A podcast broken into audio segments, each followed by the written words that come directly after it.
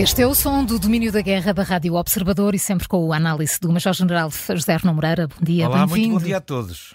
Esta semana fica marcada pelo périplo diplomático de Anthony Blinken no Médio Oriente e pelo aumento das tensões entre o Hezbollah e Israel e agora também pela resposta dos Estados Unidos e Reino Unido aos rebeldes Houthis. Uh, Major-General Arno Moreira, que balanço conseguimos fazer da atual situação no Médio Oriente? Esta, esta foi uma semana realmente muito complexa que começou com algumas perspectivas de lançamento de propostas de paz através do périplo de, de Anthony Blinken, que falaremos mais à frente, mas que terminou também de uma forma uh, cujo desenvolvimento, enfim, não era, não era completamente imprevisível. Exatamente, não, era, não foi surpreendente. Sim. Ora bem, no Iémen existem cerca de 33 milhões de habitantes e cerca de um terço destes uh, habitantes do Iémen professa o zaidismo, que é uma espécie de, de, de religião uh, com, com conexões ao, ao, ao xiismo e, portanto, com ligações certamente também ao Irão. Em 2004, esta minoria uh, Houthi, que estava sobretudo refugiada, habitava no, no, na, nas montanhas do, do norte do, do Iémen, entrou numa guerra declarada com a maioria sunita que governava o país. E em 2014, o sucesso das suas operações militares conduzidas contra o governo permitiu a estes úteis conquistarem a própria capital do Iémen, Sanaa. Portanto, em 2014. Uhum. Perante este avanço, a, a, a, houve uma reação internacional, sobretudo da Arábia Saudita, vizinho do, do Iémen, para quem um avanço de uma força ligada ao Irão, conectada ao Irão, era muito perigoso e resolveu intervir através de um conjunto de bombardeamentos, liderando uma coligação internacional e, portanto, esses bombardeamentos foram feitos sobre os úteis sem grandes resultados práticos, na verdade. E em 2017, os úteis, de repente, apareceram com um potencial de, de, de, de, combate verdadeiramente sofisticado porque bombardearam com um míssil balístico o aeroporto internacional de Riad. Ou seja, de repente aquilo que era um conjunto de tribos que queria fazer a sua afirmação da sua, da sua, da sua identidade própria, de repente está armada com mísseis balísticos que permitem atingir por um lado a Arábia Saudita, mas depois também houve, sobre Abu Dhabi, também houve tentativa de bombardeamento com estes sistemas. Portanto, o que é que nós temos aqui? Temos aqui que, aproveitando as dissensões internas, o Irão vai conseguindo arranjar players, jogadores, que jogam o seu jogo nos vários países, desestabilizando todos os países onde existem estas minorias xiitas que podem ser acionadas pelo Irão. Bom, agora o que é que aconteceu? Uh, uh, uh, no, no, no, Mar Negro é que desde 19 de novembro foram efetuados já 26 ataques dos úteis à navegação comercial. E. No Mar Vermelho? No Mar Vermelho. E no, no, no início desta semana foi feito o ataque mais complexo que incluiu um ataque à força aeronaval da coligação que está ali para defender a, a livre passagem do, do, comércio marítimo. Essa força, inclui, essa, esse ataque inclui, incluiu 18 drones, um míssil de cruzeiro antinavio, um míssil balístico antinavio, Portanto, os úteis são neste momento depositários de um conjunto muito sofisticado de meios, eh, eh, de, de, de, vetores aéreos, que não apenas já foram interceptados a caminho de Israel, como de repente começam a atacar diretamente a força naval. Portanto, era absolutamente esperado que houvesse agora uma retaliação por parte dos Estados Unidos, da Grã-Bretanha e de um conjunto de outros, de outros países aliados. Porque é que isto aguardou? Isto aguardou algum tempo em face destas provocações, porque se esperava que nas Nações Unidas houvesse uma, uma condenação, claro. houvesse uma condenação do Conselho de Segurança. Agora, confortados pela, por essa resolução do Conselho de Segurança, os países que têm forças envolvidas naquilo que é a coligação internacional marítima para o livre eh, trânsito marítimo no, no, no, no Mar uh, Vermelho sentiram-se confortados com essa resolução, com, digamos, a legitimidade internacional para atuarem também em, em, em, legítima defesa, porque estão a defender também as suas plataformas navais. Há aqui, portanto, um desenvolvimento muito complexo na situação do, do, do, do, do, do Médio Oriente. Os úteis, entretanto, já prometeram retaliar. Já portanto, prometeram isto não vai retaliar, ficar isto não vai ficar certamente uhum. por aqui. Bom, eu destacaria, digamos, três, três, três aspectos que são importantes. O primeiro é, é, este aspecto de retaliação é, do meu ponto de vista, da minha leitura, uma sinalização. Quer dizer, não vai haver uma invasão do Iémen, certamente. Isto é uma sinalização, é uma sinalização ao, ao, aos úteis de que ultrapassaram largamente o conjunto de linhas vermelhas e que já não estamos com paciência para aturar este conjunto de provocações dos úteis. Primeiro, sinalização ao Iémen e aos úteis. Segunda sinalização ao Irão. Isto é, o envolvimento crescente do Irão no apoio a estes, a estes grupos começa a merecer por parte da comunidade internacional também a necessidade de alertar o Irão de que o financiamento, por um lado, mas também a exportação, sobretudo, de mísseis tecnologicamente avançados para este conjunto de de, de, de proxies que não será também tolerado pela coligação internacional. E depois há um terceiro aspecto que me parece aqui muito importante. É que regressa outra vez o interesse militar por esta região. Até agora, aquilo que tinham sido os, os atores nesta, nesta, né, desde o dia 7 de outubro, eram tudo atores locais. Uhum, sim, Ora, ali à volta, muito Exatamente, ali todos atores locais. Ora, neste momento, houve a transposição deste conflito para um novo patamar com a intervenção de atores uh, uh, exteriores à própria região. Portanto, é, uma, é um desenvolvimento muito significativo.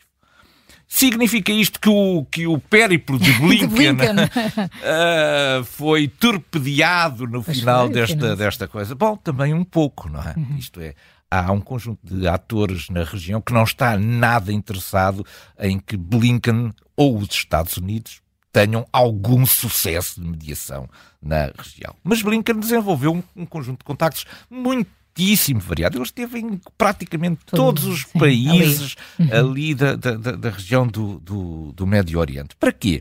Por um lado, para ouvir. Ouvir é importante. Ele tem, tem sido uma espécie do, do muro das lamentações de todos aqueles países árabes que estão ali à volta. Portanto, que procuram fazer com que reconhecem que os Estados Unidos é quem tem algum poder de alavancagem sobre a modificação daquilo que podem ser os comportamentos de, de Israel e, portanto, as queixas são feitas a, a Blinken sobre isso, por um lado. Por outro lado, mostrar que os Estados Unidos continuam a ser a única potência global com capacidade de interação com todos estes, praticamente todos estes uhum, atores sim. aqui no Médio Oriente. E em terceiro lugar, um aspecto que me parece muito importante. É, a guerra vai demorar tempo. Os Estados Unidos já perceberam que isto não é uma coisa que pode acabar já para a semana que vem.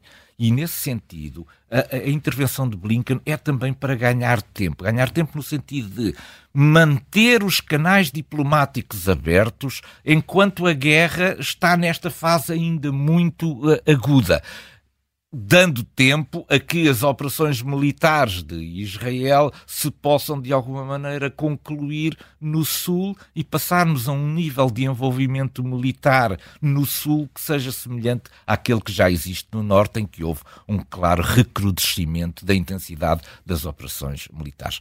Portanto, enfim, Blinken procura manter os canais eh, diplomáticos abertos, enquanto a guerra, enfim, conhece este seu uh, desenvolvimimento e hoje com um desenvolvimento muito acentuado, porque começam a chover neste momento uh, uh, vetores aéreos ocidentais que até ao momento não estavam presentes neste conflito do Médio Oriente. Entretanto, o Tribunal Internacional de Justiça começou esta quinta-feira a julgar Israel pelo crime de genocídio, queixa apresentada pela África do Sul. A defesa de Israel decorre neste momento em Haia.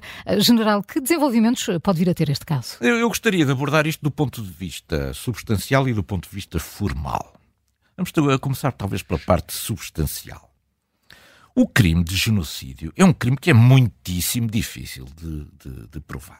Nós entendemos por, por eh, genocídio a, a, morte deliberada de um número muito grande de pessoas que estão identificadas ou pela sua raça, ou pela sua etnia, ou pela sua religião, etc. Portanto, existe aqui sempre que há que provar que há uma intenção deliberada de acabar com uma população, um, um grupo sim, de, de, de, pessoas, porque elas professam ou uma religião diferente, ou são de raça diferente, uhum. ou têm uma etnia diferente, etc. E, portanto, é isto que é o crime, basicamente, de genocídio. Simplesmente. Este é um termo muito recente. Este termo só foi inventado em 1944. Não havia esta coisa. E foi adoptado em 1948 pelas Nações Unidas. A morte dos judeus e ciganos no terceiro, durante, a, durante o período nazi, ou mais recentemente a, morte dos, dos Tutsis pelos Hutus no, no, no Ruanda, uhum. é, são, são clar, inserem-se claramente neste, neste âmbito. Mas é mais difícil mostrar que Israel tem um propósito deliberado de acabar com os palestinianos. Eu trago aqui alguns, algumas reflexões sobre isso. A primeira é esta. 20% da população árabe que vive, eh, 20% da, da, população que vive em Israel é árabe. Uhum. Ora, se há um crime, de, se há um, a vontade deliberada de acabar com um povo, pois estes seriam, digamos, os primeiros, os primeiros a ser alvo dessa intenção deliberada, o que não parece existir. Por outro lado, até ao 7 de outubro, Israel dava emprego a uma parte muito significativa da população que vivia, palestiniana que vivia em Gaza. Isto é, eles eram eram, eram, eram a, a, economia de Gaza era alimentada sobretudo por estes empregos desta, de, de, dos palestinianos que viviam em Israel. Portanto, não parecia haver aqui também uma intenção clara de por um lado, uh, acabar com os palestinianos e, ou sequer acabar com a economia palestiniana, porque eles eram o sustento também da economia uh, palestiniana. E depois há esta, esta, esta, esta noção de que, e agora passamos para a parte formal, de que de repente a, a, África do Sul se transformou aqui no grande líder moral internacional. A África do Sul é uma extensão daquilo que é hoje em dia a, a, a, os BRICS. É, era BRIC, foi o BRIC foi, uh, foi alargado à África do Sul, passou a integrar este núcleo inicial dos BRICS e começa a transformar-se numa espécie de grande plataforma de liderança das grandes causas que interessam à Federação Russa, que interessam à Federação Russa, e, portanto, sempre que o assunto é muito complicado, envolve ataques ao Ocidente e à civilização ocidental, é a África do Sul que avança para estes, este, esta visibilidade internacional. Portanto, não devemos também ser ingênuos aqui a pensar e não esquecer que essas ligações. É? Exatamente. É? Pensar que isto se trata apenas aqui de valores de natureza moral. Trata-se aqui do interesse global mais internacional em que a África do Sul aparece, é colocada à frente para esconder também um conjunto de outros interesses que estão por trás. E esta sua filiação aos BRICS está certamente na origem da grande visibilidade que a África do Sul tem hoje em dia eh, tido, também promovida, porque promove também os interesses da Federação Russa. Eh, General, o chanceler Olaf Scholz veio esta semana deixar alguns avisos aos países europeus relativamente à necessidade de um reforço do apoio à Ucrânia. Como é que devemos interpretar estes avisos do chanceler alemão? Eu não sei se nós demos relevância suficiente àquilo que, foi a, a, a, aquilo que foram as palavras de Scholz. Scholz sentiu a necessidade de dizer, meus caros, independentemente daquilo que é o apoio americano ou não, este assunto da Ucrânia é um assunto que interessa sobretudo à Europa. Europa. E a Europa não pode estar dependente daquilo que sejam os resultados das eleições americanas, por muito importantes uhum. que eles venham a ser. E nem à espera para ver e se fecha ou não a torneira, não é? Exatamente, exatamente. Esta semana foi uma semana importante do ponto de vista do apoio à Ucrânia, porque acabou o apoio norte-americano na prática à Ucrânia enquanto não estiver resolvida a uhum. questão no Congresso norte-americano. E, portanto, Scholz sentiu que estavam criadas as condições para ele ter uma voz que até ao momento nós não tínhamos ouvido com esta clareza. há aqui duas questões que são que me parecem importantes. Primeiro, ele foi muito duro para com os parceiros da União Europeia, porque ele alertou que a Alemanha sozinha não vai conseguir apoiar a Ucrânia do ponto de vista da, da, da, das necessidades daquilo que, são as, daquilo que a Ucrânia precisa. A, não obstante seja a maior contribuição, cerca de 16% da contribuição para a Ucrânia, é dada pela, pela, pela, pela Alemanha, ela está muitíssimo acima das contribuições dos outros parceiros da União Europeia. E Scholz chamou a atenção para isso. Atenção, que há aqui um conjunto de países muito desenvolvidos na União Europeia que não estão a contribuir à altura daquilo que seria esperado. Isto é uma voz muito crítica para o interior da União Europeia e para o conjunto de países que, apesar de serem países ricos e poderosos, estão um bocadinho a assobiar para o lado. Há países muito ricos que têm contribuições fraquíssimas em relação à Ucrânia. Portanto, este é um aspecto. Outro aspecto é o aspecto que me parece talvez mais importante, que é Scholz começa a afirmar-se como um líder alternativo à presença americana na Europa e à liderança. Isto é, se a se os Estados Unidos da América, por razões de natureza da mudança presidencial, uhum. se desinteressarem ou diminuírem grandemente aquilo que é o seu apoio militar à Ucrânia, alguém, alguém vai ter claro. que, alguém vai ter que assumir isto, pois estas palavras de Scholz vêm mostrar que Scholz está disponível para poder assegurar aqui uma liderança não só está disponível, como já avançou com um plano. Isto é, Scholz começou, começou a distribuir trabalho. e o primeiro trabalho é para a União Europeia, no sentido de fazer uma lista. Primeiro, fazer uma lista de tudo aquilo que este ano está previsto entregar à Ucrânia, para ver se é suficiente ou não e depois encontrar os mecanismos que permitam o aumento desse apoio para os níveis necessários à sustentação da guerra. Portanto, Scholz não apenas tem aqui uma crítica para os seus parceiros europeus, como também já tem um plano de ação para isto. Isto é uma alteração geoestratégica muito interessante que está a ocorrer na Europa. Eu acho que nós não demos suficiente atenção àquilo que foram as palavras de Scholz. Está cá o general para isso.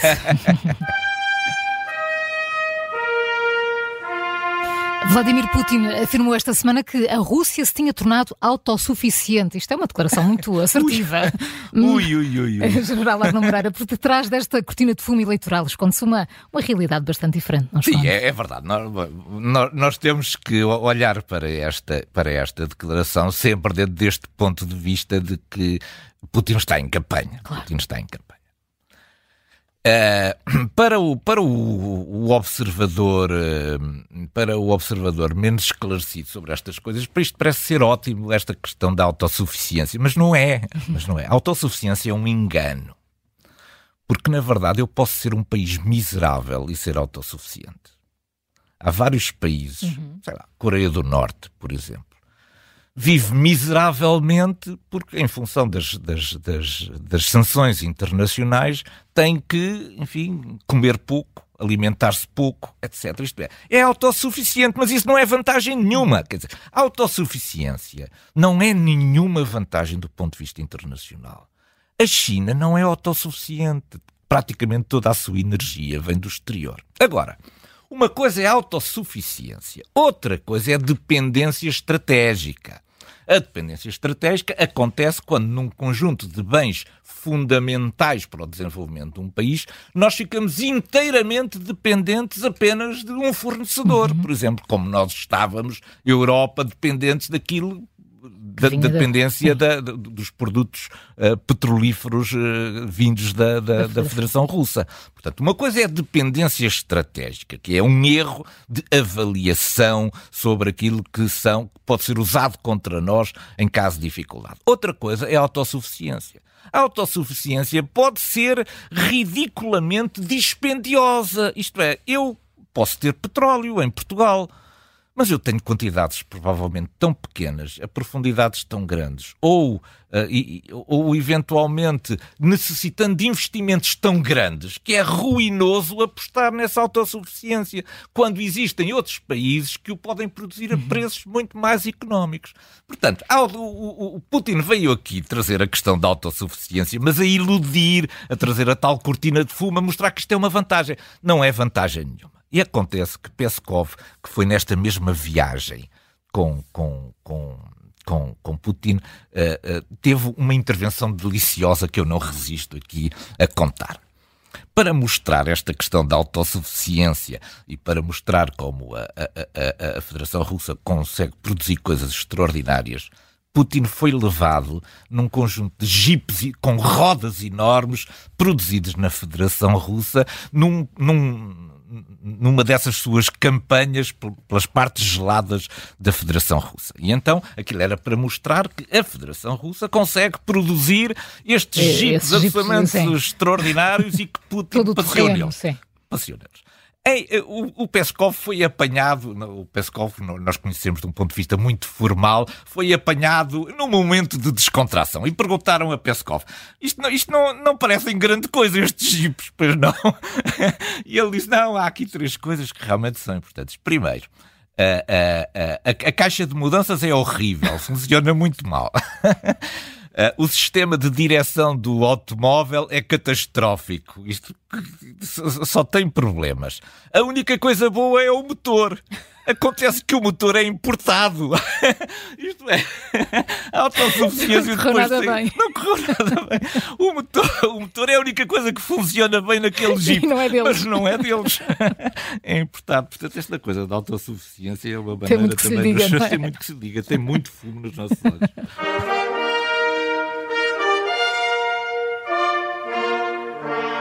General Sarno hoje colocamos o nosso ponto de mira nas eleições em Taiwan do próximo domingo. O que é que, o que, é que está em jogo? Está, está, está, está muito em jogo e eu julgo que nós nos vamos apercebendo de que o resultado destas eleições, afinal, pode ser tão importante como o resultado das eleições norte-americanas. Porque ele irá certamente condicionar aquilo que é a posição da China relativamente a eventu uma eventual tomada de posição mais assertiva do ponto de vista militar relativamente a Taiwan. Ora bem, nós ah, tivemos até há pouco tempo quatro candidatos às eleições presidenciais. Um desses candidatos acabou por desistir, era um empresário que procurou, como, eh, como candidato independente, concorrer às eleições, acabou por desistir. E nós ficamos com aquilo que são os candidatos, na verdade, dos grandes partidos na uh, Coreia, na, uh, perdão, na, em Taiwan. Simplesmente estes grandes partidos têm divisões muito grandes no que diz respeito ao problema da identificação das pessoas. Elas sentem-se identificadas como sendo taiwanesas ou como chinesas. E este uhum. é o uhum. problema que divide basicamente estes três partidos. O partido que está no, no, no poder neste momento, o Partido uh, Progressista uh, Democrático, considera que Taiwan é já de facto um país soberano e que, portanto, não depende em nada da China, não quer reativar ligações de natureza política com a China. É um, é um partido tipo, pró-independência. É o partido que está neste momento no poder. Depois há o Kuomintang, que é o partido histórico de, de, de, de, Taiwan, esse sim, visto com melhores olhos do ponto de vista da China, porque tem defendido uma espécie de uma aproximação, de uma reconciliação entre a China continental e Taiwan. E, portanto, este seria o candidato preferido uhum. para a China.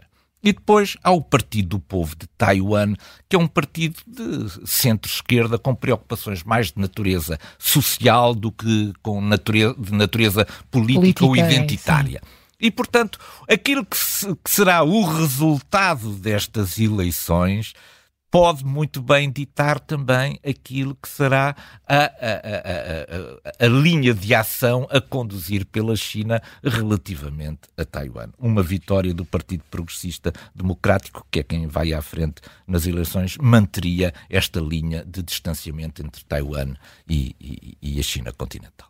General Arno Moreira, muito obrigada pela sua análise. Foi um prazer. É sempre. Bom fim de semana para todos. O Domínio da Guerra regressa na próxima sexta. Até lá pode ouvir todas as edições em podcast.